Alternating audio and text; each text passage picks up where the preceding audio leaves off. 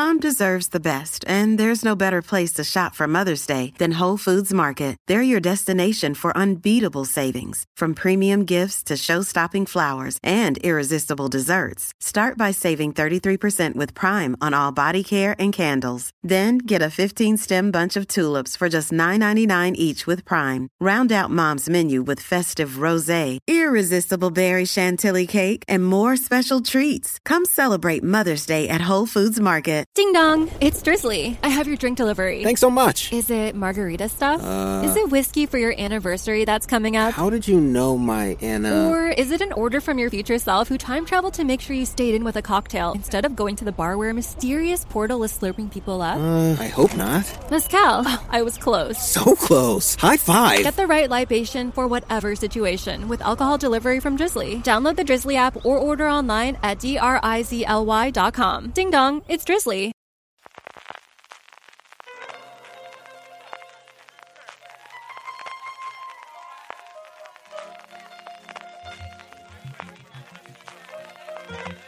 Estás escuchando Fuera de Series con CJ Navas. Desde que ya ha entrado el frío en Alicante, California, estás escuchando Fuera de Series, el programa que semana a semana te trae todas las noticias, comentarios y curiosidades del mundo de las series de televisión. Y me acompañan, pues, como era siempre y como volverá a ser siempre, don Jorge Navarro. Jorge, ¿cómo estamos? ¿Qué tal? Muy bien. Bien, lo que pasa es que no hace tanto frío en Alicante porque don Carlos está en pijama, pero no con el batín, que era habitualmente su indumentaria en estos últimos episodios que grabamos. Así Evidentemente, dado que no te puedes fiar de, de, las previsiones meteorológicas que dicen que llueve, que tal igual, yo soy el realmente eh, el AEMET Perfecto. Ahora mismo me encuentro en la mar de bien, estoy a gusto, señal de que no hace gran frío. Eh, Don Carlos, hay humedad ya y tal, y, pero estoy haciendo ejercicio para poder ver al Hércules, ahora el Hércules Murcia, que es un partido que promete de tercera división B o no sé qué soy yo. promete lo que yo me sé, vamos. Estamos grabando el domingo con idea de emitirlo los lunes, que va a ser la idea, igual que estoy haciendo ahora streaming todos los días durante la semana, que el lunes me cubra y podamos emitir eh, fuera de series con el formato clásico con Jorge y con Don Carlos todos los lunes. Nuestra intención a partir de la semana que viene es emitirlo los sábados por la mañana en directo para aquella gente que nos pueda seguir a través de las redes sociales, especialmente a través de Twitch, twitch.tv barra fuera de series, intentar hacerlo sobre las 10, es work in progress. Intentaremos hacerlo y ponerlo y avisarlo antes. No va a haber ni uno, ni un ni uno que lo ¿no? Apuesto lo que queráis. En fin, vamos a traeros todas las noticias de la semana, la agenda nuevamente por parte de Don Carlos, que no sé si ha recuperado o no su tirando de las cadenas. Veremos a ver si al final no lo trae esta misma semana la que viene. Volveré a como os cuando nos ha escrito un email, respondiendo a todas las preguntas que nos hacéis llegar por redes sociales y que nos hacéis llegar también a través de la encuesta que hacemos para el Power Rankings, que comentaremos después. Acabaremos con nuestras recomendaciones y haremos un tema, pues cuando tengamos interés, que esta semana se lo queremos dedicar a RTV Play y en concreto al documental que están haciendo sobre Ruiz Mateos, que he visto que me ha gustado mucho. Es una semana lo que lo que más me ha gustado con diferencia de la televisión ha sido el documental de Lola, que es mi recomendación de la semana en Movistar Plus, y el documental de Ruiz Mateos. Antes de todo eso, permitidme que dé las gracias a nuestro patrocinador de la semana, que es Heyu. Heyu es un nuevo servicio de streaming con una propuesta única, solo y exclusivamente reality shows. Por 4,99 euros al mes disfrutarás del mayor catálogo de realities de la historia. Y cuando decimos el mayor, no estamos exagerando. Más de 300 programas diferentes con todas sus temporadas. En Heyu encontrarás los shows de las celebrities más tops, desde las Kardashian a los Jenner, a Paris Hilton y todas las ediciones mundiales de las Real Housewives. Pero eso no es todo. También podrás disfrutar de reality sobre decoración, cocina, moda, adentrarte en las profesiones, en las profesiones, perdón, más fascinantes que te puedas imaginar, siguiendo el día a día de policías, investigadores privados, azafatos de yates de lujo, tatuadores, empleados de casas de empeño, de gimnasios y mucho, mucho más. En Heyu tendrás también un montón de docu-reality sobre crímenes reales, descubre la cara nunca vista de los secretos más inconfesables de la mano de sus protagonistas y de voces esferzas. Con estreno simultáneo no te perderás nada y nadie te hará spoilers en redes sociales. Apruébate, apúntate a la prueba gratuita sin compromiso en heyu.com. Nuestro agradecimiento a Heyu por patrocinar fuera de series durante esta semana. Y vamos ya en materia, si os parece, Jorge, bueno, ¿cuánto frío hace en Bruselas? Que he dicho Alicante directamente, pero no sé cómo está la cosa por allí. Pues hoy hace frío, además, hoy ha empezado a llover, que llevamos una temporada, es muy curioso, llevamos un mes que ha llovido muy poco, sí que ha empezado a enfriar, pero bueno, la semana que entra ahora es cuando sí que la cosa se pone ya, o sea, mínimas de 0 grados, 1 grado, eh, menos 1, y ayer lo miré, si quieres, voy, a, mirarlo yo, lo confirmo, pero la semana que viene ya, el sábado da más nieve. Voy a mirarlo ahora, ya no dan nieve, pero eso, mínimas de 0, menos 2, 1, 1 y máximas hoy de 9 grados, ya mañana de 7 grados, 8, 6, 4 y demás. O sea que el frío de verdad empieza, a llegar a Bruselas esta semana. Sí. Bueno, lo que tenemos también es una avalancha antes de que de nieve de noticias. Vamos para allá.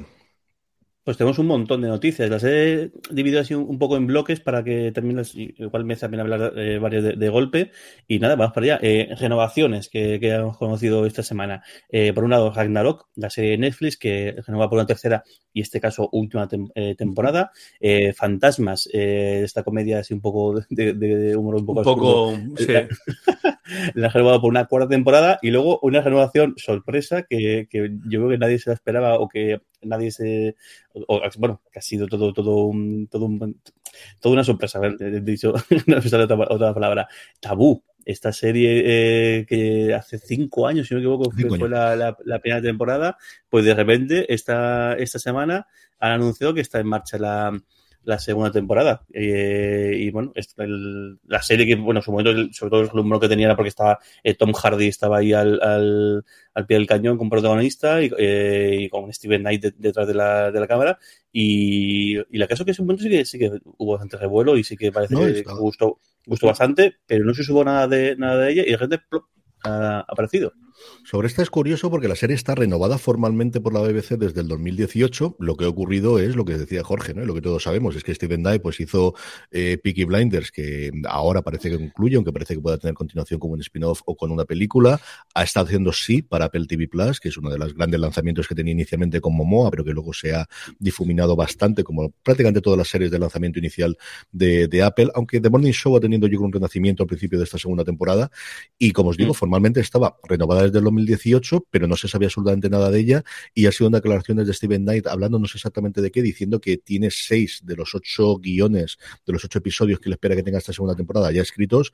A partir de ahí échale mm, un galgo, porque veremos a ver Hardy, que ahora está convertido en una de las, desde luego con Venom, una de las estrellas más importantes de Hollywood, que cuadre las agendas. Yo creo que es un caso muy similar a lo que ocurre con Luther, que ellos se lo pasan muy bien y quieren hacerlo, pero veremos cuándo hacer el encuentro, o evidentemente con Sherlock, que nuevamente encontrar la agenda de, de los creadores y los actores es tremendamente complicadas. Y sobre fantasmas, la, la parte curiosa de esta es que eh, funciona muy bien la serie original inglesa, pero está funcionando tremendamente bien la adaptación americana. De hecho, ha sido la primera serie a la que se le ha dado el back nine, eh, la, temporada completa en Estados Unidos, y ha sido eh, quizás el mejor estreno que ha habido este año en televisión en abierto, que antes era muy significativo cuando hacíamos, y esto lo comentamos hace 10 años, pero ahora bastante menos. Pero bueno, a ver qué ocurre con ello y, y, a ver qué continuación tiene, porque se puede ocurrir algo similar a lo que ocurrió con The Office, que funcionó muy bien la serie británica, pero que la americana incluso funciona todavía mejor, aunque el peso que tienen las series de comedia, desde luego en, canales en abierto americanos, es otra cosa. Y Ragnarok es la que yo tengo perdida porque esa sí que no he visto nada. Don Carlos, tú sí que la ves, ¿no? No, no he visto nada de Ragnarok. Te voy a comentar lo de Tom Hardy, porque yo creo que sí que además habrá bastante predisposición porque Tom Hardy tiene un, papel muy, muy, muy gracioso y muy, muy peculiar en, en Peaky Blinders, eh, que de hecho reaparece en la temporada cuando nadie esperaba que, fuera a, a, reaparecer. O sea, que imagino que predisposición habrá, pero claro, la, imagino que la pasta que le pagan por hacer Venom y Venom 2 pues es bastante más suculenta que, la que le paguen por hacer esto. Pero bueno, el, seguro que buscan un hueco y seguro que, que encuentran el sitio para rodar esta nueva temporada. Hombre, yo creo que no se mete en el follón de hacer los guiones si no tiene la confirmación de que no, sé si en el 22, el 23, el 24 el 29, pero que Hardy va a querer hacerlo. Eso lo tengo bastante, bastante claro. Más cositas que tengamos, tenemos estrenos y algunos tremendamente cercados a nuestro corazón también, Jorge.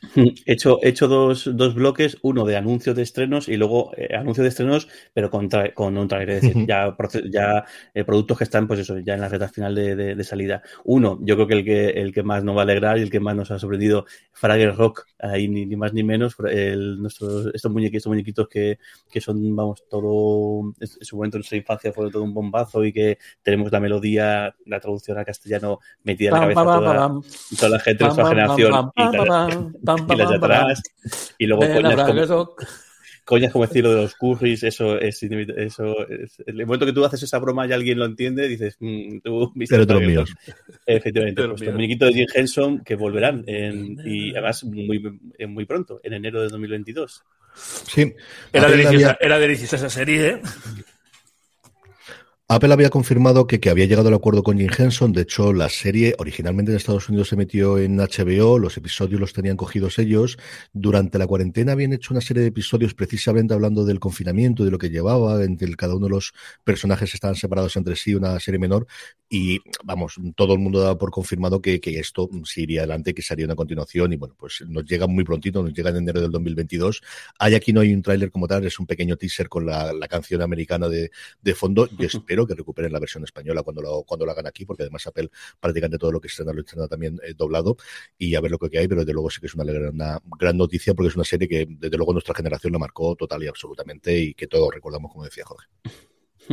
Luego, eh, también relacionada con Apple, Apple TV Plus, eh, The After Party, la nueva serie de, con Chris Miller y Phil Lord. Y luego otra serie eh, más, el, bueno, los, los, los King, que, que, no paran de hacer cosas y no paran de. Y bueno, yo que van a hacer todo lo que quieran y más, eh, pues tiene un nuevo proyecto también, eh, Happy Face, que en este caso para, para un Plus, que para un Plus está vetado hablar de, de, esta plataforma. Luego comentaremos por qué, pero bueno, que tiene un nuevo proyecto y ahí, ahí irán. Sí, y tenemos... junto con Star Trek son quizás el otro gran baluarte, son los grandes creadores que tienen y ahora que intentan unificar todo, ellos han hecho series originalmente para CBS, han hecho The Good Fight, que fue una de las una de las puntas de lanza y que sigue siendo de lo que era en su momento CBS All Access y ahora Paramount Plus, y recientemente han estrenado The Bite en, en Showtime y en eso también hicieron en su momento Your Honor, Your Honor para Showtime, es decir, se han metido uh -huh. en todas las plataformas y todas las cadenas del conglomerado de Viacom y están, pues eso, son uno de los creadores de, de cabecera junto con el universo de, de, Star Trek que luego comentaremos, desde luego de Paramount Plus para, para su despliegue internacional y para su funcionamiento internacional. Empieza, a ver qué ocurre. Me, me empiezan a, recordar a JJ Abrams. Después sí, del, tiene, de repente, es más un rollo Ryan Murphy. Sí, sí, sí, justo. Yo creo que no es tanto, desde luego, con Greg Berlanti, porque ellos sí que prácticamente escriben todos los, los guiones, aunque tienen un equipo de guionistas alrededor, y si no dirigen, sí que coordinan, están mucho más pendientes. De hecho, no suelen simultanear los, los proyectos, sino cuando están en uno, es cierto que termina una semana con uno y se empiezan con el otro, pero al final no tienen tantísimo.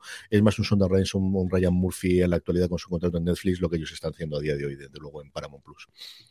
Y luego tres anuncios también de series nuevas y tres uh -huh. producciones españolas eh, y os va a sorprender porque la primera es, es, es de Movistar eh, Plus, de, así parece eh, normal, en este caso es Apagón, que es el, este podcast que tuvo tanto, tan, eh, del que se ha hablado tanto y tanto comentado y de hecho ahora está ahora con el rollo este, el bulo este que se ha intentado uh -huh. de que puede haber un gran apagón, un pues, apagón ha vuelto a tener un, un, nuevo tal. Y luego lo curioso es que tenemos dos producciones españolas, pero en este caso para Disney Plus, que será la serie de, Valencia, Valenciaga, su primera producción española, y también Star Play se, apunta a hacer producciones aquí en, España, y su primera serie será Express.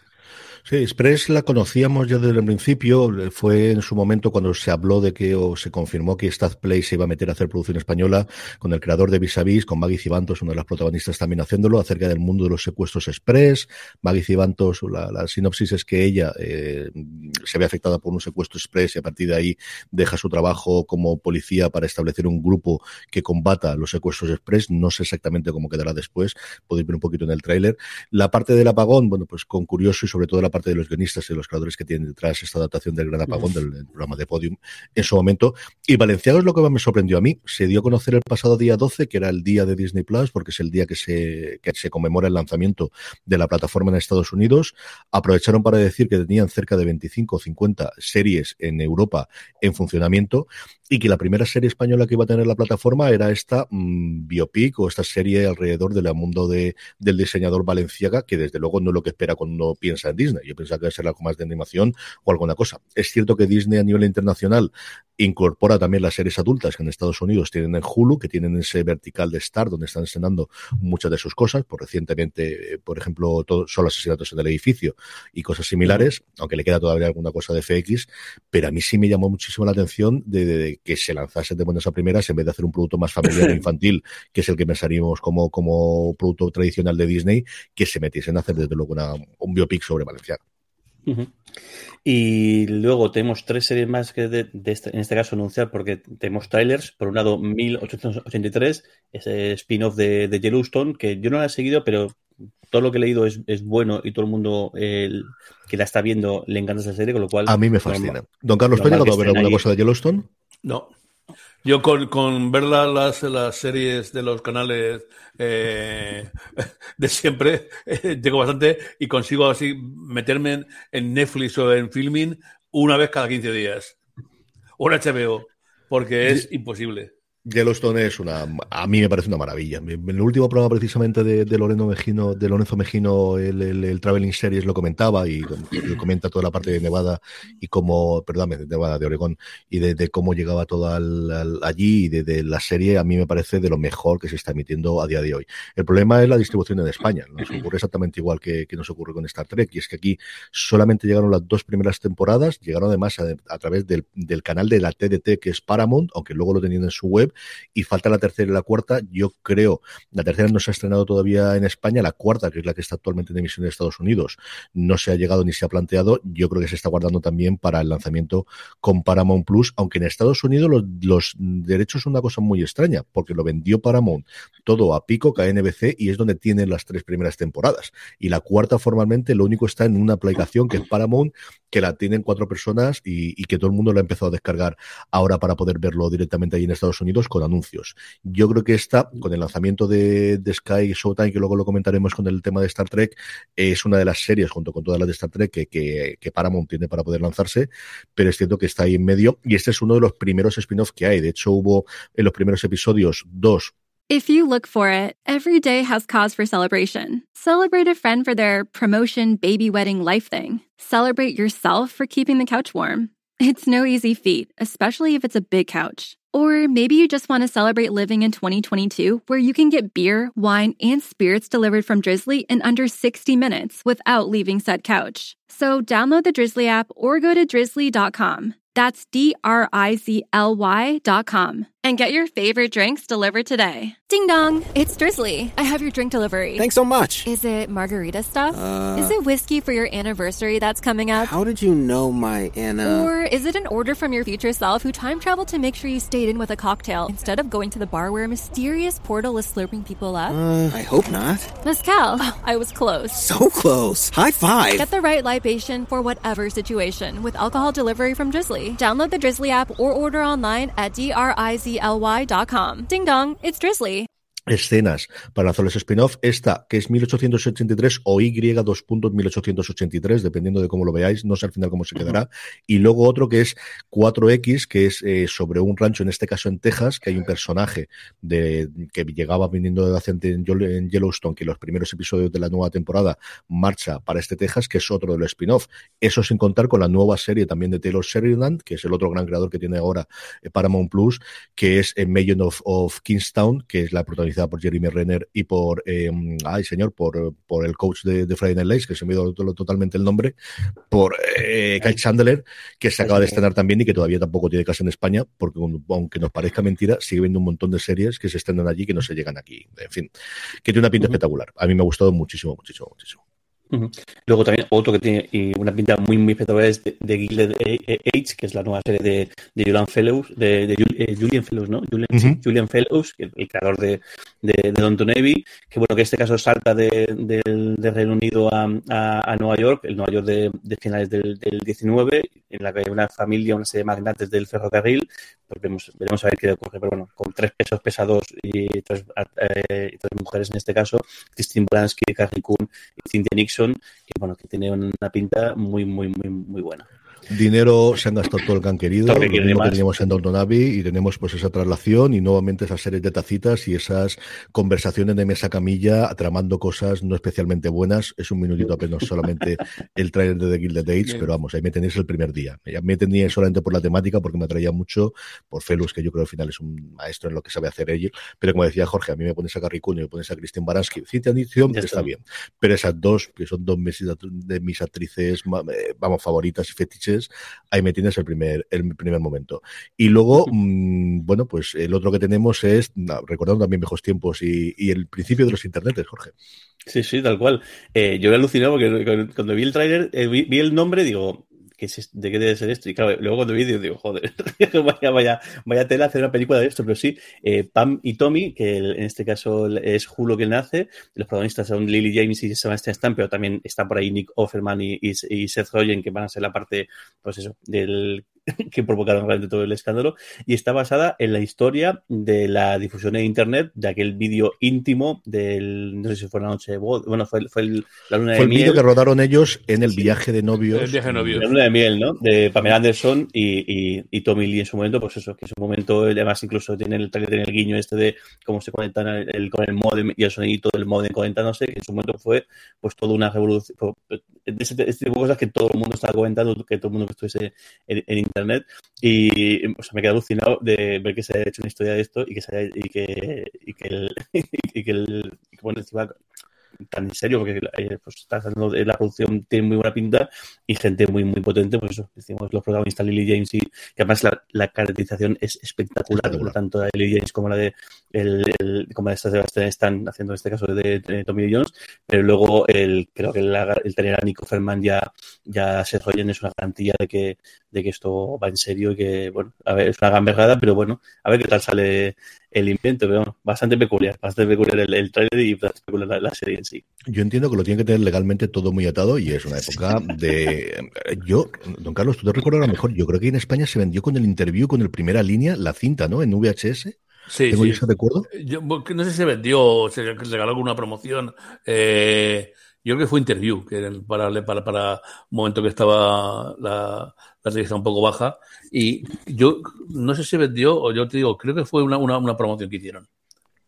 A mí me suena un montón de, ver la VHS, que aquí lo vemos, ¿no? Vemos primero la cinta, la vemos en VHS y el trailer concluye con el, el, salto de ya no se puede controlar cuando llegue Internet. O sea, al final, bueno, pues puedes secuestrar las cintas, podrías llegar a encontrarlas y quemarlas, pues como hizo en su momento el, el marido de Jerry Lamar, de todo lo que había en su momento de éxtasis y cosas similares, pero cuando llega no, no, no, lo consiguió. No, no, pero sobre todo eso, en el momento en que llega Internet, ahí ya la cosa es bastante, bastante más complicadas.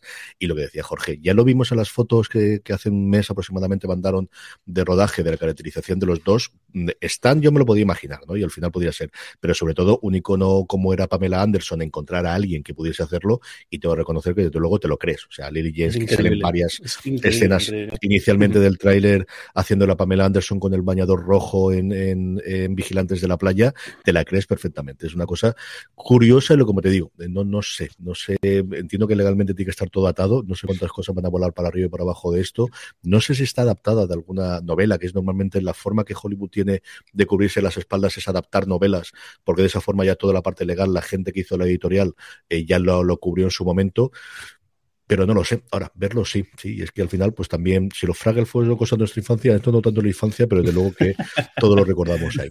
¿Alguna sí, más ahí? Pues un par de cosillas más, noticias, una, una curiosidad y otra de otra de, de, premios, eh, los, los Ondas que fueron la semana pasada, que es los primeros premios, aunque no son específicamente de series, pero sí que ya tocan algún, algún palo de series y de. Sí, por los fotogramas de, plata también ha ampliado también ahora. Justo. Pues los siguientes son los premios, los premios eh, Forqué, que se darán el 11 de diciembre, y bueno, en la página aquí en foraseries.com podéis ver un artículo con todas. Las que más destacan quizás sean las, producciones de Movistar Plus, porque tienen ahí, sobre todo Hierro y, y La Fortuna, pues que tienen un montón de, de presencia, pero bueno, tenéis de todo. En ficción tenéis a tanto Hierro como a la Fortuna, también eh, Historias para no dormir y también eh, Maricón Perdido, que justo fue el que se llevó eh, la producción esta de Bob Pop, que se llevó el, el, el, el Ondas la semana mm. pasada. En Mejor Interpretación Masculina tenéis eh, Alberto Mel por La Fortuna, a Darío Granditi por, por, por Hierro, que yo apostaría por él, Javier Cama por, por Juan, porque es inevitable, y Javier Gutiérrez por eh, Reyes de la, de, de la Noche. Y en el caso de Mejor Interpretación Femenina, Ana Polvorosa también por la fortuna, Candela Peña por Hierro, que también yo creo que era normal que estuviera ahí, Mariel Verdú por Ana Tramel, que esta no la he visto y todo el mundo sí. me la recomienda y me dice que está muy bien, y luego Nadia, eh, Nadia Santiago por el tiempo que el, el, tiempo que te doy. El tiempo que te doy, sí. Sí, yo creo y que luego, de la fortuna son las que son un poco así, porque es una serie que ha pasado para todo el bombo que había sin pena ni gloria. Es decir, igual uh -huh. que lo detectamos, yo creo el primer fin de semana, cuando Movistar Plus no mandó ninguna nota de prensa diciendo ha sido la serie más vista, mejor y cosas de estas uh -huh. que da, que por ejemplo lo hizo hace tres semanas cuando el estreno de Lola, de que había sido el documental más visto y cosas similares. Yo creo que al final no les ha funcionado. Veremos en los premios. Es cierto que Movistar esa parte de la gestiona muy bien, aunque yo creo que comparando una con Hierro, hierro con, con, con la fortuna no tendría ningún no de duda a ver qué es lo que ocurre. Y en masculino yo apostaría por Javier Cámara. Y más aún después de que se estrene ahora Venga Juan, que luego ahora mismo lo comentaremos con los estrenos de la semana, yo creo que es bastante factible que él, que él se lo pueda hacer. Y por último, una noticia curiosa, ¿no, Jorge? La, curiosidad, el, en este caso, el cómo influye las series también al mercado inmobiliario. Si ya hablamos de la, muchas veces de la gentrificación y como también incluso algunas series eh, ayudan o, moldean un poquito ese fenómeno, pues en este caso, eh, una, una, una, pequeña casita que hay en, en, Nueva, York, que sale un, un ratillo en esa serie de, de, gente humilde que se llama Succession, que se vende por nada más y nada menos que 23,3 millones de dólares. Y es la casa que durante un par de episodios en esta última temporada de Succession, que es la casa de Java, la exmujer de, de Kendall, en la que, bueno, la, el, es el, como el, el búnker o, o, o el, el cuartel general de Kendall durante el, inicio del motín, eh, de que cómo empieza esta tercera temporada, y pues bueno, una sobrada. Casi, casi, casi, al lado del palacio de, de, de Italia de Caravaggio, ¿no? una, o sea, una salvajada. Si ya en la serie alucinas cuando la ves, mm. pero claro, cuando ves las fotos, y yo estoy viendo fotos de la terraza, y me parece, después de la terraza de, creo que es en, en, en The Morning Show, que también hay un par de terracitas sí. que en, la vista no está del todo mal, tampoco de una vista de Nueva York bastante despejada, puedo, puedo ya, decirlo, pero... pero creo que lo de esto juega en otra división. Vaya salvajada. Vaya Había un artículo esta semana pasada en el, creo que la, está pasado la anterior, en el Hollywood Reporter, hablando con la gente de localizaciones, de cómo encontraban los sitios para Succession, de decir, es que tienen que ser muy caros, pero nosotros no tenemos todo ese dinero. Hay que ver cómo jugamos y cómo encuentran muchas veces huecos entre que queda alguno libre de alquiler y entra otra persona distinta y logran medio moverlo y logran hacerlo y es curiosísimo. Y la otra cosa aquí es eh, no me acuerdo exactamente por qué fue, pero de repente de estas cosas del algoritmo de YouTube me empezó a sacar vídeos de gente que tiene canales de YouTube que muestran casas casa. multimillonarias, departamentos. Es, este es barato comparado con alguno de los que salió a York, a cosas como grandes castillos remozados en Francia y cosas por el estilo, con varias decenas de miles de, millones de reproducciones, es decir, que dinero tiene que dar por la parte de YouTube, pero hay dos o tres individuos por ahí en medio curiosos, de si tenéis un rato y queréis perder tiempo, buscar por ahí, porque y si no ya el algoritmo lo sacará, de gente que tiene canales de YouTube, porque hay de todo, de casas la más barata que yo creo he visto era sobre 10 millones de dólares, de ahí hasta 100, lo que queráis, mostrando este, va con el editor y va enseñándote todas las habitaciones y todas las cosas que tiene y lo que hace. Este concreto, eso, si entráis en foraseries.com también lo, lo, podéis ver, 2.045 metros cuadrados de casa, yo creo que está bastante apañada, o sea, es adaptable a cualquier adaptable. necesidad o a cualquier número de, de familias, desde de 1 a 100 personas en función de tu familia, yo creo que os podéis y, adaptar. Y, y número de aseos y cosas de ese tipo que sea. No, pero sí, tiene, te debo decir, cinco dormitorios, cuatro baños, dos tocadores, por si acaso con el baño también, se, eh, eh, cocina, y luego la terraza privada que os estaba comentando, tiene nada más y nada menos que 850 metros cuadrados. Para, para, meter, un campo, para meter, un campo, de fútbol, prácticamente. Un restaurante, si queréis montar un restaurante en parte de la casa y no hay ningún problema, que no te vas a, a, a cruzar con ningún comensal seguro. En fin, qué obsceno, pero bueno, curioso. En fin, aquí tenemos las noticias de las más serias a los más trailers, a los más divertidos para poder comentar. Vamos a ir con el calendario de series. Don Carlos nos va a traer todas las semanas, como ha hecho siempre, las estrenos desde hoy, lunes que estés escuchando, 22 hasta el próximo 28.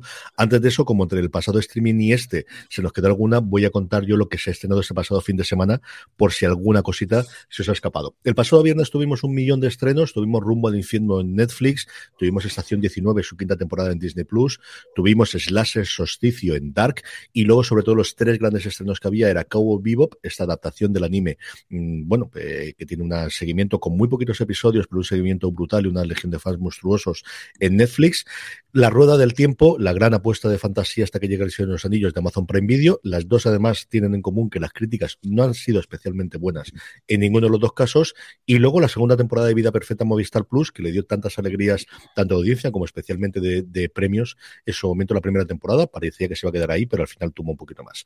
El sábado pasado se estrenó la quinta temporada de Gomorra para la alegría de Don Carlos en HBO Max y el domingo seguía las cosas en Star Play con Power, que es la gran franquicia que tiene ellos, haciendo Power Book 2 Ghost. Eso es lo que fue durante el fin de semana pasado.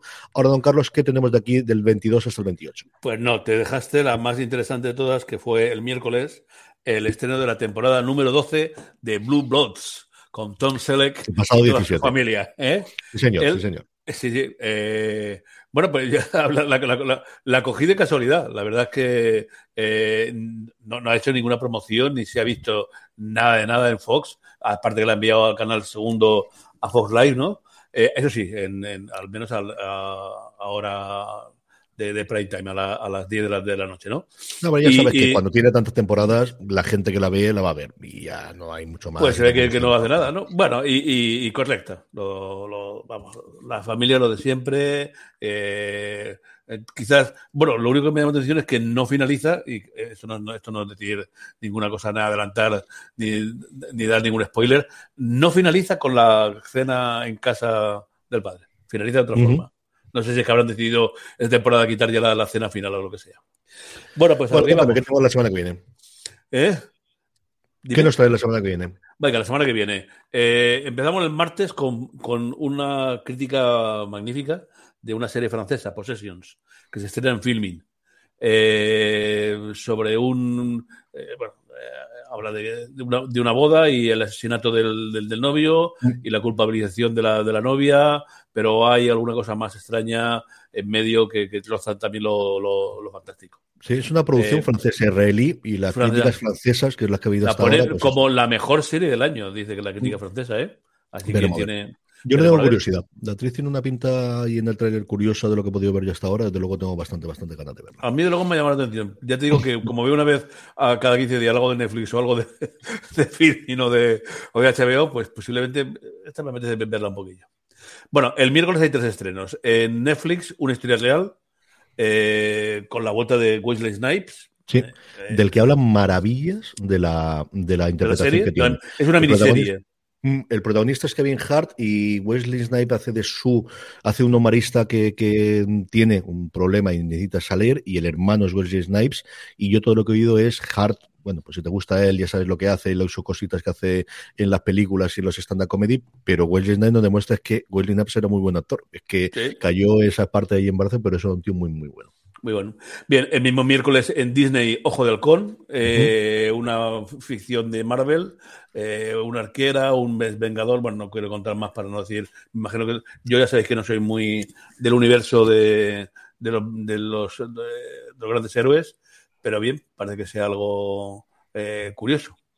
en Amazon Prime, Hannah, mm, es la tercera temporada y bueno, eh, como dices tú, imagino que la gente que, la conoce la verá. Para mí me parece importante decir que se incorpora un actor que a mí me parece impresionante, que es Ray Liotta, que imagino que hará de persona bondadosa y afable, como siempre cariñoso. hace, y cariñoso, como hace en todas sus como hacen todas sus, todas sus, intervenciones. Y para acabar, en los canales, eh, iba a decir vulgares, pero vulgares son porque nos hinchan la publicidad y yo no sé si es que pensaba que, con la competencia disminuiría el número de anuncios, pero al contrario, se ha incrementado como se está incrementando el coste de la vida. Bueno, la tercera temporada de Motherland. Yo qué sé. Eh, me he cargado las dos, las dos temporadas desde conocerlo, ¿no? Porque me parecía una cosa así curiosilla de la serie inglesa, sabes que siempre me han, me han llamado un poco la atención, ¿no? Eh, mamá dice que no sabe qué, hago viendo esa tontería cuando, la pongo. Pero bueno, eh, como es cortica, me entretengo y la veo un, un poquillo. No sé si habéis visto algún capítulo por otros. Yo vi en su momento al principio eh, del, del este me pareció entretenida y divertida. Y aquí sobre lo que decías tú de Ojo de Halcón, desde luego es el gran estreno que tiene Marvel ahora, está adaptado libremente sobre uno de los mejores cómics de la última década, que es el que hizo en su momento Matt Fraction con David Aja, que además yo tengo el placer de que en la edición completa hay un articulito mío que Julián Clemente me pidió y que tengo muchísimo orgullo de que esté ahí, igual que, en, que también en visión, y le tengo muchísima, muchísima ganas. ¿Tú también, no, Jorge? Sí, sí, además yo creo que además jugar con el, el es uno de los personajes, yo creo que al final todo el mundo tiene cariño porque es el único que no es junto con Bruja eh, perdón, Bruja junto con la Viuda Negra que, que, no son superhéroes, con lo cual inevitablemente pues te, tiene que caer bien y creo que, el, que puede funcionar eh, bien. A mí el trailer es bastante curioso, también curioso el, que hayan decidido el enclavarlo en Navidades coincidiendo con la fecha del estreno y a ver qué tal. Yo tengo ganas de, bueno, la vi segundo, cortita lo único, ¿no? Creo que son seis episodios solo. Yo creo que Sí, es el formato que ellos tienen. Y luego, pues eso, tenemos a Kate Bishop, a Hanley Stanfield como Kate Bishop, una Hanley Stanfield que a mí con el tiempo cada día me gusta más. Me ha encantado lo que ha hecho precisamente hablando de series de Apple TV Plus, lo que hizo en Dickinson, que es una serie de esas pequeñitas que tiene Apple, que es divertidísima, entretenidísima, sobre la vida tremendamente aficionada. Es un rollo como The Great, eh, que están viendo todos los grandes estrenos que tuvimos la semana pasada con Catalina la Grande. Algo similar hace con Emily Dickinson en Dickinson en Apple TV Plus, y ahí me gusta mucho. Y luego el resto de la semana relativamente tranquila hasta el domingo, don Carlos, que estrenamos el domingo hay, el domingo hay tres estrenos. Eh, la serie nórdica que corresponde a cada semana, en esta ocasión está en Netflix, es Elfos, eh, sobre una amenaza que, ancestral eh, con terror sobrenatural. A mí ya sabéis que eso, el gore y la amenaza no me dicen mucho. Una que sí que me divierte mucho, que me gustó mucho, Venga Juan, que tú lo has anunciado antes, en HBO Max, que cada vez se incorpora más a, ir abandonando los documentales y haciendo series. En la tercera temporada en la que nuestro querido Juan, pues ahora Woodhouse Nissan offers a variety of SUVs and crossovers to fit your lifestyle. Whether you're looking for an SUV with high towing capability or a crossover with all wheel drive, you can expect a variety of safety features, plenty of seating, ample cargo space, and innovative design to tackle virtually any adventure. Explore the Nissan lineup of SUVs and crossovers featuring Rogue, Rogue Sport, Kicks, Murano, Pathfinder, and Armada. Visit one of our two Nissan locations or shop online at woodhouse.com. Si estás buscando un buen podcast de análisis y debate en tu idioma, te invito a que escuches Pulso y Péndulo. Yo soy Carlos Curbelo. Y yo soy Fabiola Galindo. Todos los jueves analizamos temas de actualidad en Estados Unidos y Latinoamérica. Fabi y yo no siempre estamos de acuerdo, pero sí tenemos un objetivo común. Queremos servir como antídoto contra las noticias falsas y la polarización. Pulso y Péndulo. Busca nuestros episodios en Apple Podcast, Spotify o en tu aplicación favorita se encuentra en el punto álgido de su carrera, pero llega una pequeña cuestioncilla de unos papelicos de construcción municipal que pueden hacerle un poco de, pupa.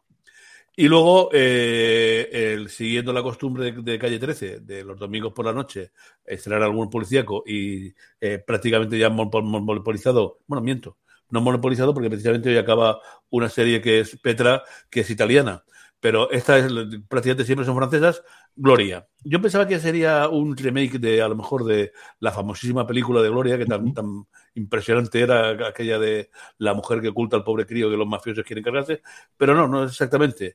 Es la protagonista de Candide Noir, eh, que, mm, bueno, dice que es madre de tres hijos, el marido desaparece y a ella le echa la culpa de que sea la, la, la, la, asesina, se, se, enfrenta, curioso, con la capitana de policía y es un remake francés, desde luego, de Keeping Fight. De una serie inglesa, esa es curiosa. Yo sobre Venga Juan os puedo contar algo porque he visto ya mm, prácticamente la mitad de la, de la nueva temporada, la continuación de Bota Juan y de, y de, y de Vamos Juan, aunque al final no sé si le darán el nombre conjunto de la trilogía de Juan o qué ocurrirá y esperamos que tenga mucho más.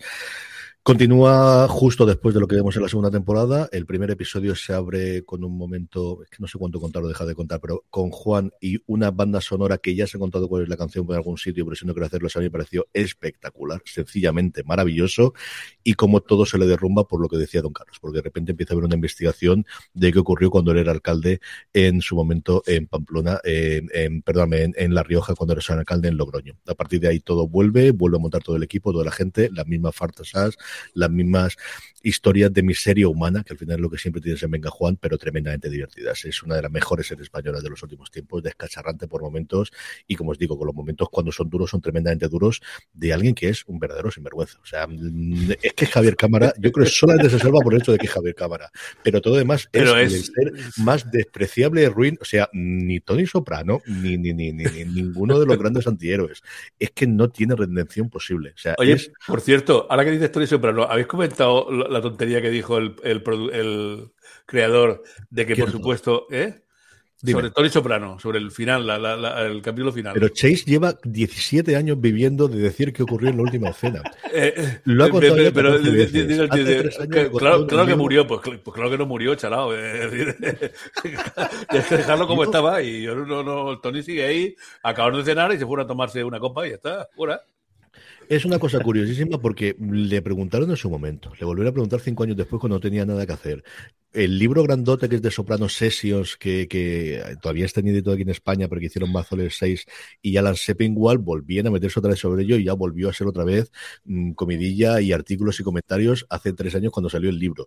Y ahora cuando sacaron The Many Saints of Newark, eh, la película precuela, que parece que va a continuar o que va a permitir que hagamos una nueva serie de David Chase, que insisto, llevaba sin hacer nada al menos en abierto, desde que acabó Los Soprano, porque tenía esa cosa uh -huh. llamada de Ribbon of Dreams, no Dreams, que primero iba a ser una serie, luego una película, luego una colección de, de películas en formato de miniseries acerca de la creación del Hollywood clásico, del movimiento de todas las productoras desde Nueva York a Hollywood, que se produjo a principios del siglo XX. Ahora parece que va a hacer la precuela. Él sigue, las últimas entrevistas que le vi yo es que es un viejo cascarrabias. Es una cosa de, si yo lo que quiero hacer películas, pero no me pagan por hacer películas porque dice que hago mejor series. Es que hace mejores series, David, es que las haces. Y, y, que... Imagínate el fondo del armario que tendría, ¿sabes? De los sopranos. Guardado ahí para resistir 10 años, 10 años, yo creo más. más claro, no, el, el, el, y, y, que los sopranos no se ve ahí. Es decir, lo que se ha visto después, los DVDs que se vendieron en su momento, de las temporadas completas, y a día de hoy con el streaming, es una de las series a las que el confinamiento permitió que muchísima gente se Sigue, sigue siendo, yo me he puesto a mirar a ver si había alguna cosita, vuelven a, hacer algún DVD o alguna cosa de ese tipo. Mm he, palmado el Big Bang Theory. Eh, pero estaba baratillo con las 12 temporadas, ¿no? Y sigue siendo de las destacadas para vender. Sí, sí, soprano, sí. ¿eh? Es que sí que es una cosa que tienes el paquete completo y, ah, y, y a 50, a, a, con, con, descuento y todo, a 50 y tantos euritos, o sea, casi prácticamente como cuando la compré yo. La serie completa, ¿no? La serie completa. Sí, Se me llama que, que, que, tanto Amazon como el corte inglés, bueno, por decir, no cifras, no decir de empresa, ¿no? Como el corte inglés la colocan como de, la, de las primeras que están colocadas ahí para, para vender. ¿Siguen vendiéndose DVDs en lugar de Blu-rays? Yo, hay, yo, yo, he comprado DVD, DVD y Blu-ray. No hay mucha cosa, la verdad que no hay mucha cosa, pero de esa antigua, al 50% que está en algunos sitios y en Amazon también, pues digo, voy a comprarme una, a regalarme una de una cosa de Navidad. Bueno, he, buscado algo, he buscado alguna cosa de ley y orden de ser antiguas, pero de eso no, eso, de eso no hay nada. No, no, voy a comentar no, al final, pero como esto además era para Black Friday y luego para las ventas, sabéis, porque yo creo que lo recordáis todo desde el principio, pero si no lo recuerdo, que si vais a comprar en Amazon, si entréis desde amazon.foradeseries.com, a vosotros os costará lo mismo y a nosotros nos dará una pequeña ayuda para hacer todas sus, vuestras compras. Lo estoy poniendo también en la newsletter, pero vamos, para que lo recordéis, cuando vais a comprar de Amazon, amazon.foradeseries.com, que don Carlos lo hace siempre de una de forma nada. Teníamos, como decía, un poquito del tema del día, si nos da para debatir, para comentarlo, que es hablar un poquito de este cambio que ha hecho Televisión Española. El otro sería hablado de HM+, que luego nos preguntan, o de Star Trek, que también nos preguntan, pero este por hacer algo alegre, que yo creo que está funcionando bastante bien, que es este RTV Play, que de alguna forma sustituye lo que antiguamente teníamos eh, a través de vídeo bajo demanda de Televisión Española, también del streaming en directo de sus canales, y luego incorpora muchas de las series que se estaban haciendo en su momento en Play Z o Play, como queráis llamarlos, y junto con ello tienen eh, dos cosas que yo creo que son interesantes interesantes. Una, las series internacionales, y es que está trayendo series de éxito de los últimos cinco o seis años bastante, bastante interesantes. Tienen Happy Valley, tienen Top of the Lake, y esta misma semana nos llegaba una, nota de prensa diciendo que van a, a, incorporar Guerra y Paz, la última adaptación que hubo de la novela, La Infamia, eh, Harlots, Cortesanas, que también funcionó muy, muy bien, Victoria, hacia alrededor de la, de la Reina Victoria, y luego Unreal, que es una serie que a mí me encantó, sobre todo en su primera temporada, de cómo se hace un reality con muchísima mala leche, y está trayendo, como os digo, cosas muy interesantes y luego cosas propias. Tienen varios documentales chulos, alguno de ellos interesante, y a mí el que me ha fascinado, como os comenté, es el de Ruiz Mateos, el primer fenómeno viral, un subtítulo que a mí no me gusta especialmente, pero alrededor de la vida de Ruiz Mateos. Don Carlos, ¿tú has visto alguno? ¿Qué te ha parecido el primero, de la serie? Primero. Bueno, el, a mí el, el, portal de televisión española eh, me parece que es un... un, un eh, estará muy bien, muy bonito, muy apañado, pero lo de antes estaba mucho mejor. Eh. Antes cogías, llegabas tú el domingo, veías lo que había, se sacaba por semana los documentales que se habían hecho la semana, las series que se habían hecho por la semana, eh, los programas de gastronomía que se habían hecho la semana. Ahora es absolutamente imposible hacer esas cosas. Es un caos total y absoluto. Y te meter ahí y los documentales te aprendes algunos hace dos años, otros de un año, eh, hacer una catalogación de documentales un poco sui generis, de esa forma de eh, bélicos, eh, si te gusta la sangre, eh, si te gusta la casquería, cosas de tipo que, que, que, yo las películas tampoco lo, entiendo mucho. En fin, además, mm, cuesta un poco de, ver. a mí, mucha parafernalia, pero ya digo que aquello prefería verlo porque veía todas las novedades sin, sin ninguna pena. Lo de Luis Mateos, hombre, me llama la atención. es, la verdad es que el primero lo deja un poco así en, en, la eh, como, como Tony Soprano, digamos, ¿no? Como sí, como sea. Y, quiero ver los otros, pero lo que pasa es que no, he tenido tiempo y como... Sé que me parece un servicio interesante de, lo de la televisión. Eso creo que lo que tendría que hacer la televisión pública, ¿no? Eh, cosas um, que han sido famosas, cosas que han sucedido ahí, pues hincarle el diente y, y, meterle ello. Que Netflix hiciera la serie aquella de lo de León, de la, concejala, bueno, de la, aquella de la, de la jefe del PP, León y cantarlo, pues es un poco eh, llamativo que no sea la televisión pública la que lo haga. Eh, muy correcto el, el reportaje, eh, con muchísima material de, de, aquel tiempo. Las opiniones, pues, hay para todos los gustos. ¿no? Hay, quizás yo creo que hay demasiada gente de comillas favorable del, del ámbito de, de, de, Luis Mateos, pero bueno, eso también es una, una, una opinión mía. Eh, periodistas, algunos muy, muy buenos, y yo es algo, creo que es algo que, da, da gusto verlo. ¿eh? Voy, a, ver si encuentro un hueco para poder ver los tres que me faltan. Yo he podido ver los cuatro. A mí lo único es esta moda que últimamente tienen todos los documentales de tirar con la línea del tiempo para adelante, para atrás, para atrás, para adelante, para adelante 28 millones de veces. Aquí es un continuo y además es que, claro, das tantísimos saltos porque das el de la expropiación, el de toda la pelea judicial de los siguientes 15 años y luego la otra cosa que te quiere contar el documental que es Rumasa 2 y la estafa prácticamente demostrada. De hecho, los hijos de Ruiz Mateos están en la cárcel por ello, de los bonos que se emitieron y que se publicitaron en televisión, de comprar del 8% al 9% hace demasiado poco tiempo. Entonces, quieren meterlo todo a la vez, te están contando una parte, pero en todos los episodios te vienen afectados de, de esta estafa en los últimos episodios y lo puedes hacer cuentan todo desde que se monta Rumosa. Es cierto que yo quizás eche de menos un poquito de quién era Ruiz Mateos de joven y de cómo sale. Él sale, eh, o todo lo que cuentas a partir del matrimonio con Teresa Rivero y a partir de ahí cuando monta Rumasa. Se ven muchas escenas posteriormente del, del Rayo Vallecano, de cuando estuvo él y especialmente cuando estuvo. Ella, la mujer, más que él. Recuerda mucho al, al, documental de Jesús Gil, de hecho él lo nombra. Y a mí la parte de los periodistas es la que más me interesa. O sea, yo creo que cuando tienes Orbaneja y gente similar de contarte de cómo funcionaba el mundo de las finanzas, que yo creo que son los grandes documentales que faltan, ¿no? En esa época en la que había 10 grandes bancos y cómo se reunían todas las cosas, yo creo que sigue habiendo un montón de documentales acerca de las grandes feituras, de la JET de, de los años 80 y del mundo bancario del final del franquismo y el principio de la democracia y cómo se reestructura toda esa, eh, todo ese organigrama y de cómo se pasa de una cosa a otra. Yo creo que sigue faltando muchísimo labor que se podría hacer, ¿no? Yo creo que ahí sobre Pedro de Toledo yo siempre lo he dicho que es una de las figuras que más me fascinan de esa época, del que se conocía, pero es que ya hace casi 30 o 40 años que se murió. Igual que de Joaquín Garrigues. Yo creo que son todas las grandes personas que políticamente se nos fue muy pronto y que podría haber marcado o podría haber cambiado. Yo creo que son dos de las figuras que a lo mejor con este impulso se puede hacer alguna, alguna investigación, algún documental, porque yo creo que tienen documental. Por lo general, como os digo, yo que igual que el de Jesús Gil, creo que para la gente que recordamos, y yo es cierto que era pequeño, sobre todo en la primera época, pero sí recuerdo la segunda y todos los, pues eso, de toda la parte de los disfraces y demás, que además cuentan de quién era la idea y lo entrevistan y dice, hombre, algo había que hacer, ¿no? Es que si no hacían caso, pues alguna forma tenía que mantener la pantalla viva y se había que ponerle Superman, se le ponía Superman y si había que darle la peluca, se le daba la peluca. Yo creo que esa parte está bastante, bastante bien lograda, quitando, como os digo, esa nueva moda que tenemos en todos los documentales de tiempo para arriba, tiempo para arriba. Bueno, lo hacen para que no te duermas y así te has detenido. Sí, yo entiendo que tiene que ser eso y que, mm. bueno, pues si no te has detenido en esta parte, te vamos a, presentar dentro de nada otra.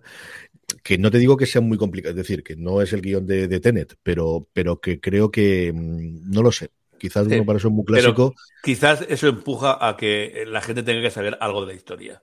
Si es algo, tú conoces lo que fue Luis Mateos, pues te lo vamos a presentar. No decir, yo no sé, no tengo ni idea de quién es Luis Mateos. Pues con el documental vas para arriba y para abajo, ¿eh? Un poco, mm. un poco costoso. Muy bien, vamos con preguntas, Jorge. Vamos con ese escrito de mail. ¿Hacemos la canción? Que hace un borrón de año cuando lo hacemos. Venga, vamos.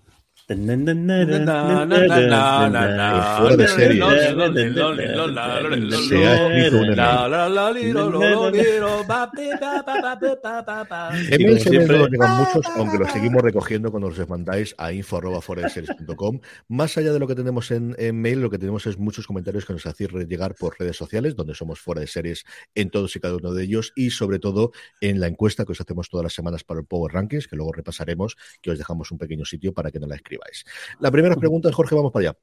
Venga, eh, Javier de Gillo nos pregunta, ¿me hace la pena ver Boardwalk Empire? Me la han recomendado, pero tengo alguna duda. Un saludo. Ninguna duda. Métete de cabeza. Zumbando. Yo creo que sí.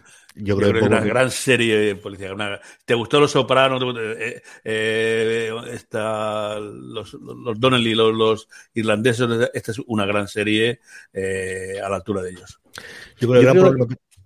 No, de, no, Carlos el gran problema que tuvo Bob Empire en su momento es que era la heredera de, Los Sopranos. Y al final eso es lo que ocurre. La heredera de Los Sopranos fue eh, finalmente True Blood, igual que la heredera de True Blood fue finalmente Juego de Tronos. ¿no? Al final las herederas, cuando intentas hacer una cosa que sea exactamente igual, con los mismos mimbres, de hecho, lo que tuvo es a prácticamente todo el equipo de Los Sopranos detrás, menos a David Chase.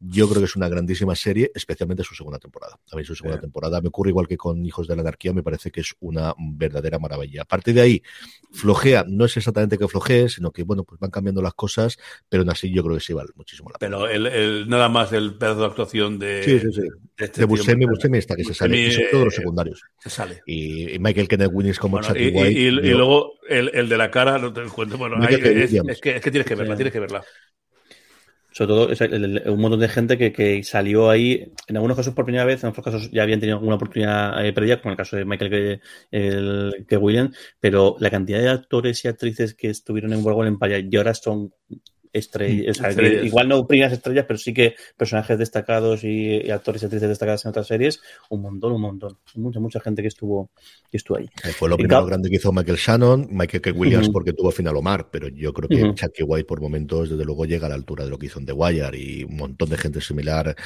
El, que hace en su momento de, de Capone, que no recuerdo cómo es, el, el, el, otro mafioso de Nueva York, que es realmente espectacular. A mí me gusta muchísimo. Me parece, me parece un pedazo de serie, como os digo, especialmente su segunda temporada, que yo creo que cuando llegó al, al, punto álgido la serie en sí. Más cosas, Jorge. Gabriel nos pregunta, a estas alturas parece una obviedad, opino, que la serie Fundación tiene muy poco en común con la historia y la filosofía de la saga de Isaac Asimov.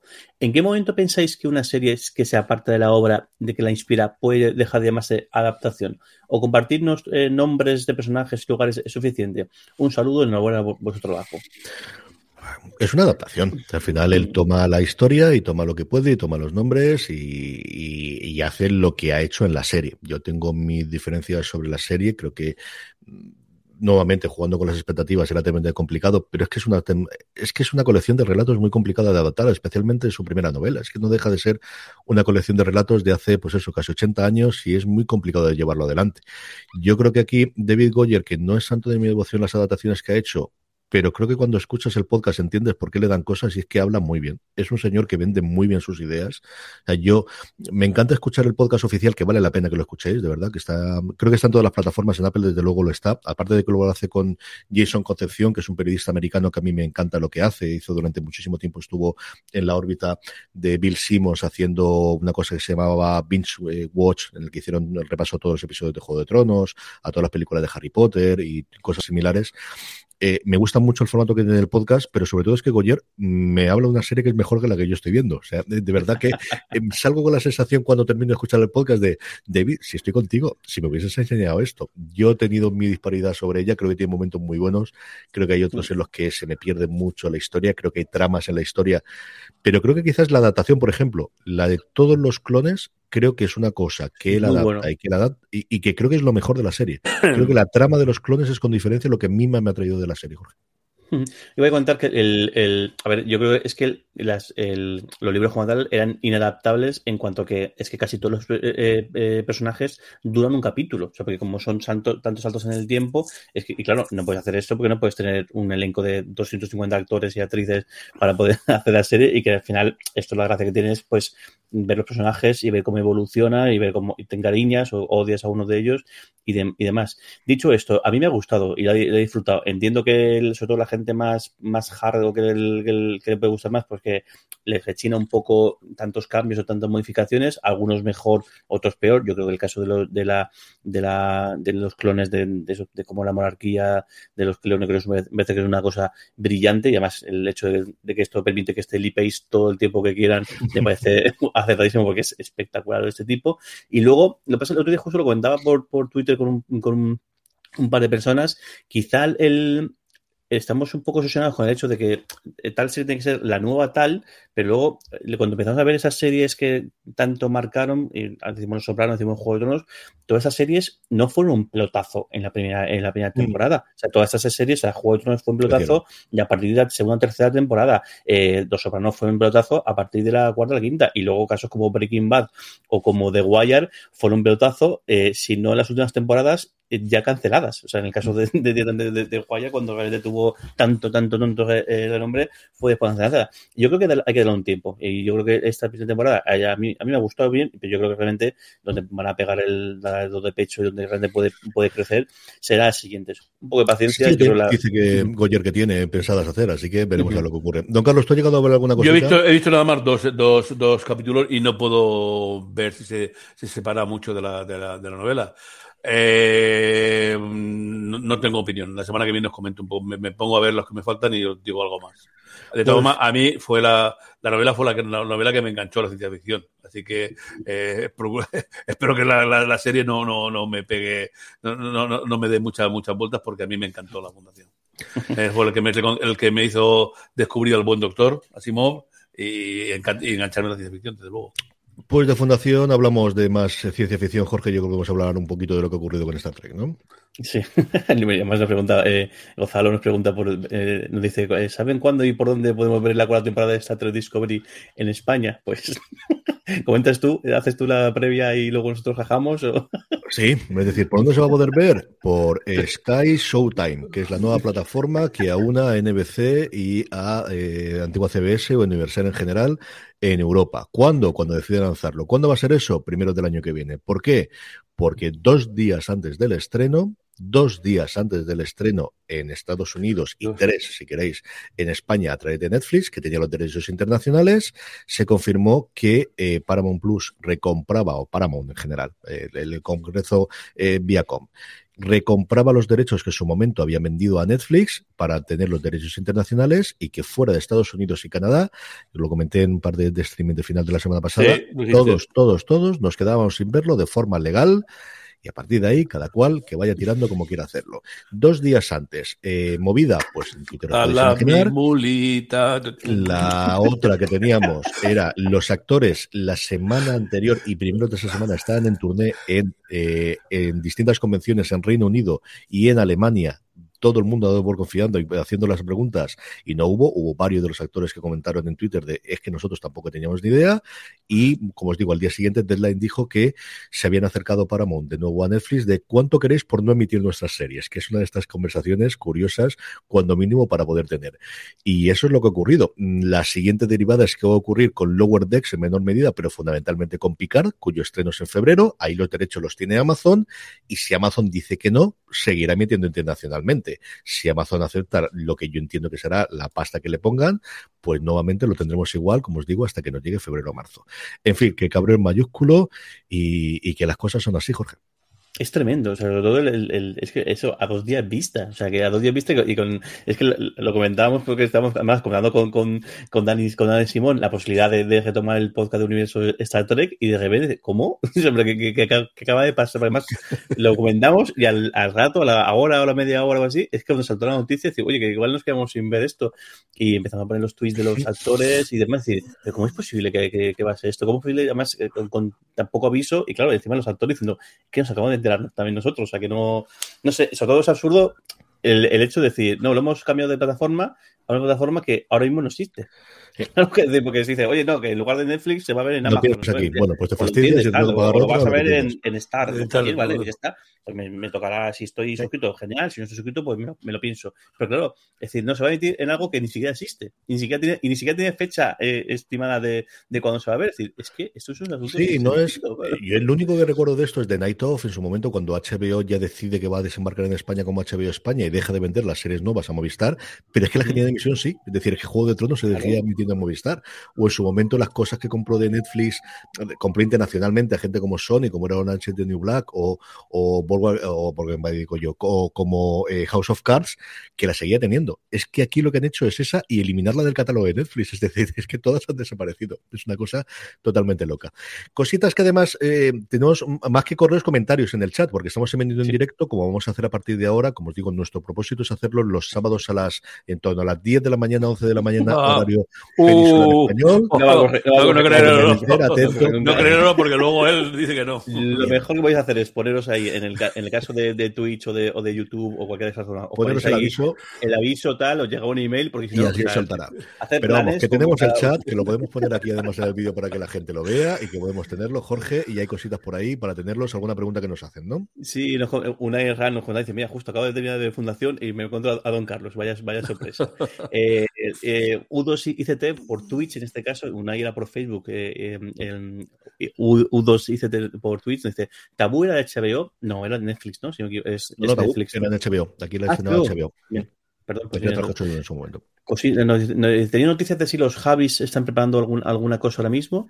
Pues Estaban con varios temas y sobre todo habían fichado una nueva eh, persona para llevar adelante toda la productora, porque los Javis sí que el inicio tienen eso. Recientemente estuvieron con Cardo, que se están, están dando ahora mismo una 3 Player Premium, y ahora de cabeza sí que tienen, recuerdo que tiene un par de, estrenos.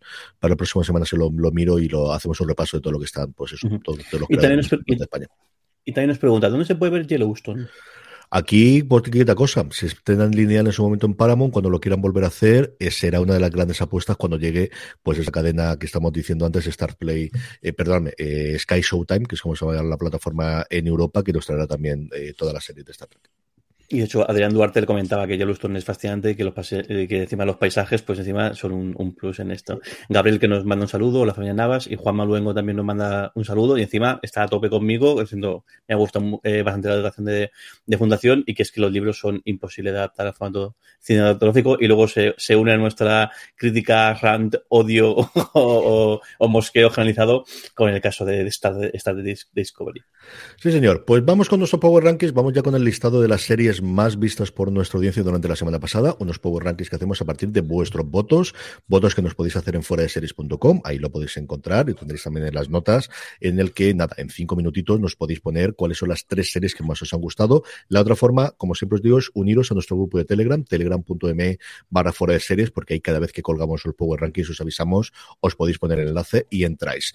Vamos a ir del 10 al 1, vamos haciendo, leo yo el 10, Jorge el 9, don Carlos el 8 y así el resto adelante. El 10 eh, esta semana tenemos poquito movimiento en el podio, pero muchísimo del cuarto al décimo. De hecho, solo hay una serie que se mantenga de la serie eh, de la temporada, o de, mejor dicho, de la semana anterior. En el puesto número 10 vuelve a entrar Invasión, la otra gran superproducción junto con Fundación de Apple TV Plus, que también ha tenido críticas bastante malas. Como os digo, entra directamente al puesto número 10.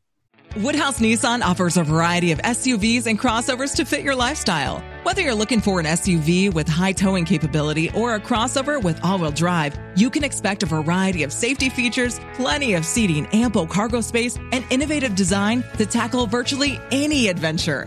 Explore the Nissan lineup of SUVs and crossovers featuring Rogue, Rogue Sport, Kicks, Murano, Pathfinder, and Armada. Visit one of our two Nissan locations or shop online at woodhouse.com.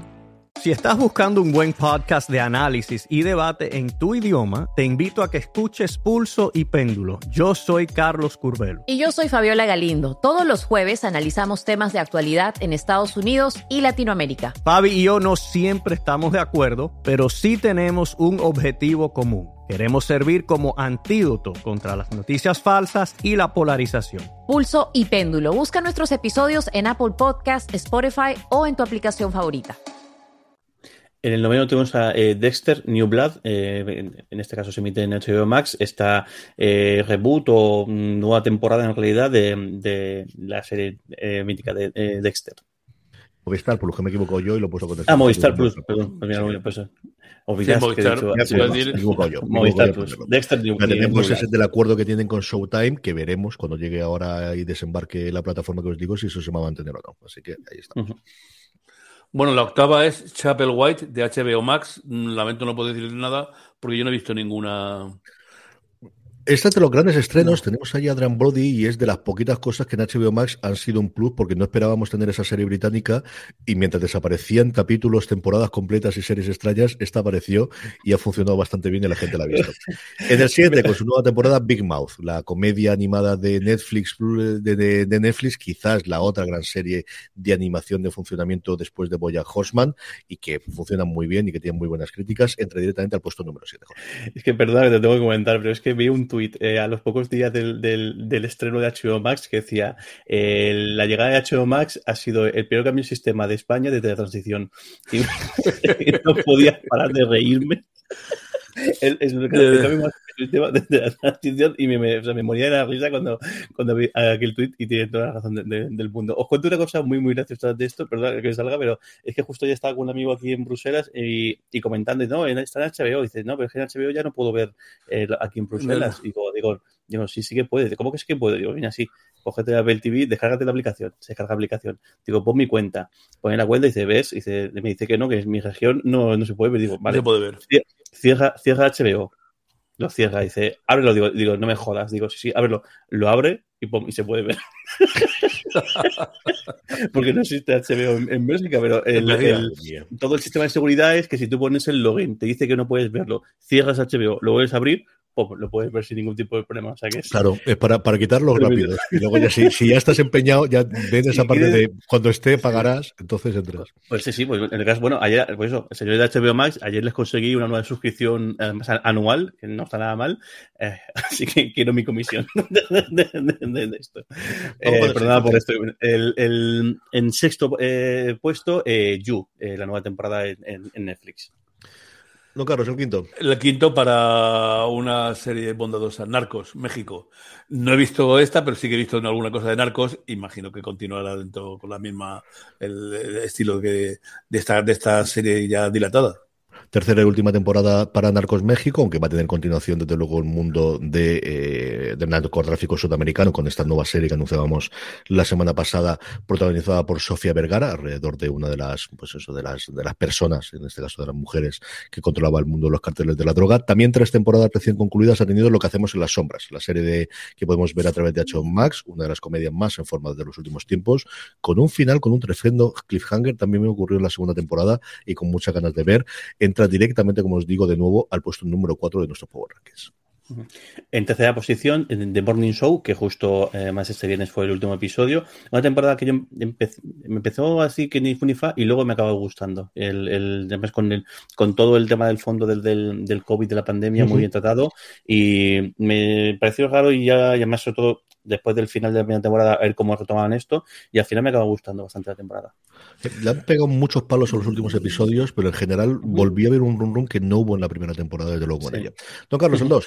La segunda para una serie de la que hemos estado hablando ya 10 minutos, eh, Fundación.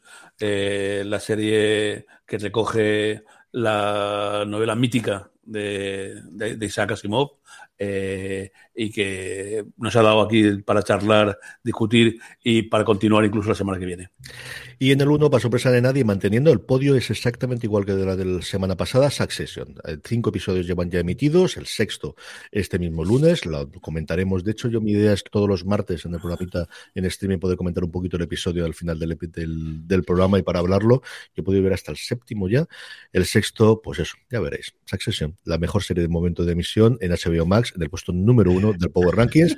Y terminamos, como siempre, con la recomendación de Jorge, tu recomendación de la semana. Es la serie que más violencia genera de la, televisión porque quieres que mueran todo el mundo, que caigan bombas, que sean asesinados.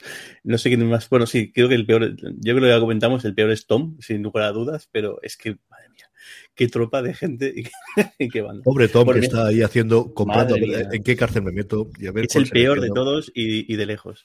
Mis recomendaciones de la semana, eh, que la podéis ver en, en, el, en, el, canal de en Star dentro de, de la suscripción de Disney Plus, y es eh, Dopsic una miniserie sobre el, que cuenta la historia de, la fabricación, la, venta y, el caso judicial que hubo después de la venta de Oxycontin, este medicamento que muchísimas series y muchísimas películas se comentan dentro del mundo cuando hay algún, alguna escena de, menudeo de drogas o de venta de drogas y, se mencionan el, Oxy y es increíble, una, una, una un analgésico que supuestamente no tenía ningún tipo de riesgo y era casi eh, milagroso, que acabó matando a medio millón de personas. Ahí es nada, en Estados Unidos, y luego pues a, generar todo tipo de tristeza, eh, aumentar eh, delitos, gente en la cárcel, en, más en, zonas muy, muy deprimidas, zonas mineras, zonas de la América profunda, y con un elenco espectacular, Michael Keaton, Peter Scargar, eh, Rosario Dawson y luego Kelly Dever, que es la, la,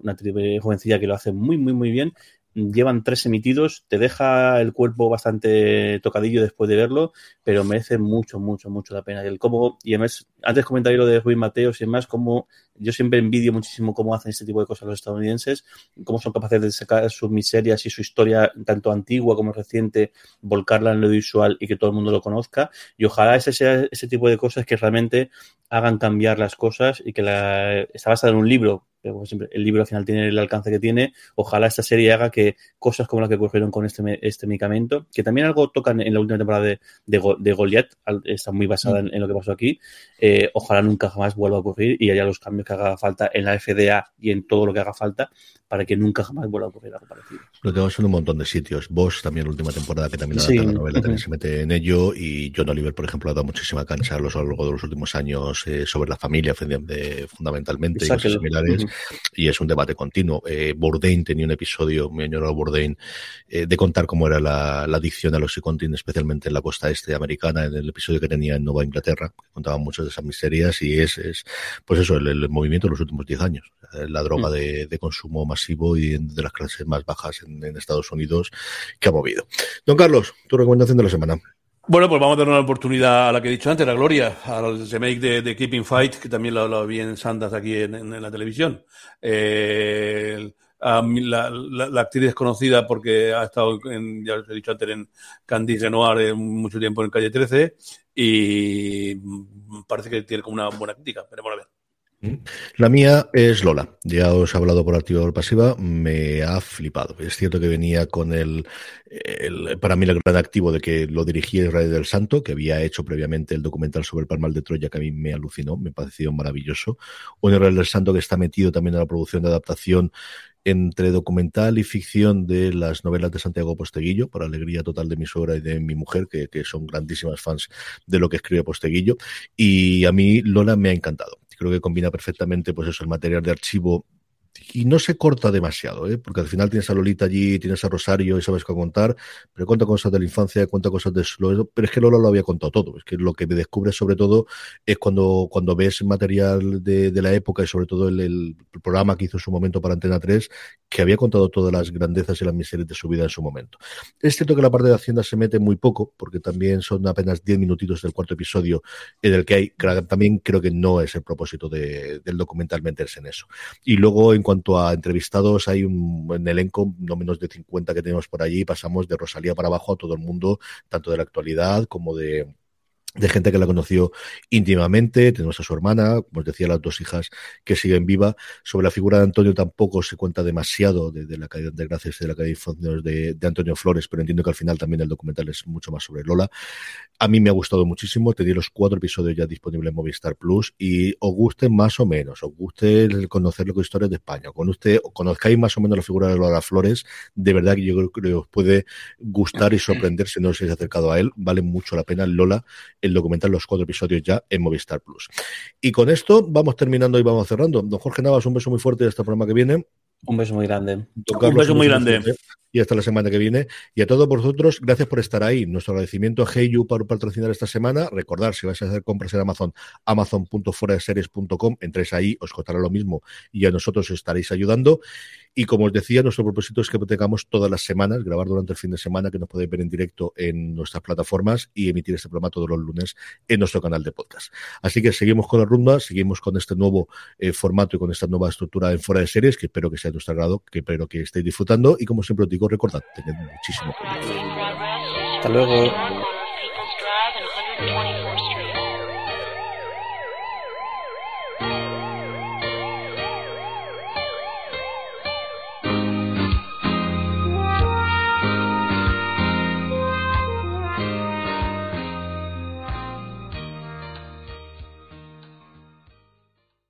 Woodhouse Nissan offers a variety of SUVs and crossovers to fit your lifestyle. Whether you're looking for an SUV with high towing capability or a crossover with all wheel drive, you can expect a variety of safety features, plenty of seating, ample cargo space, and innovative design to tackle virtually any adventure.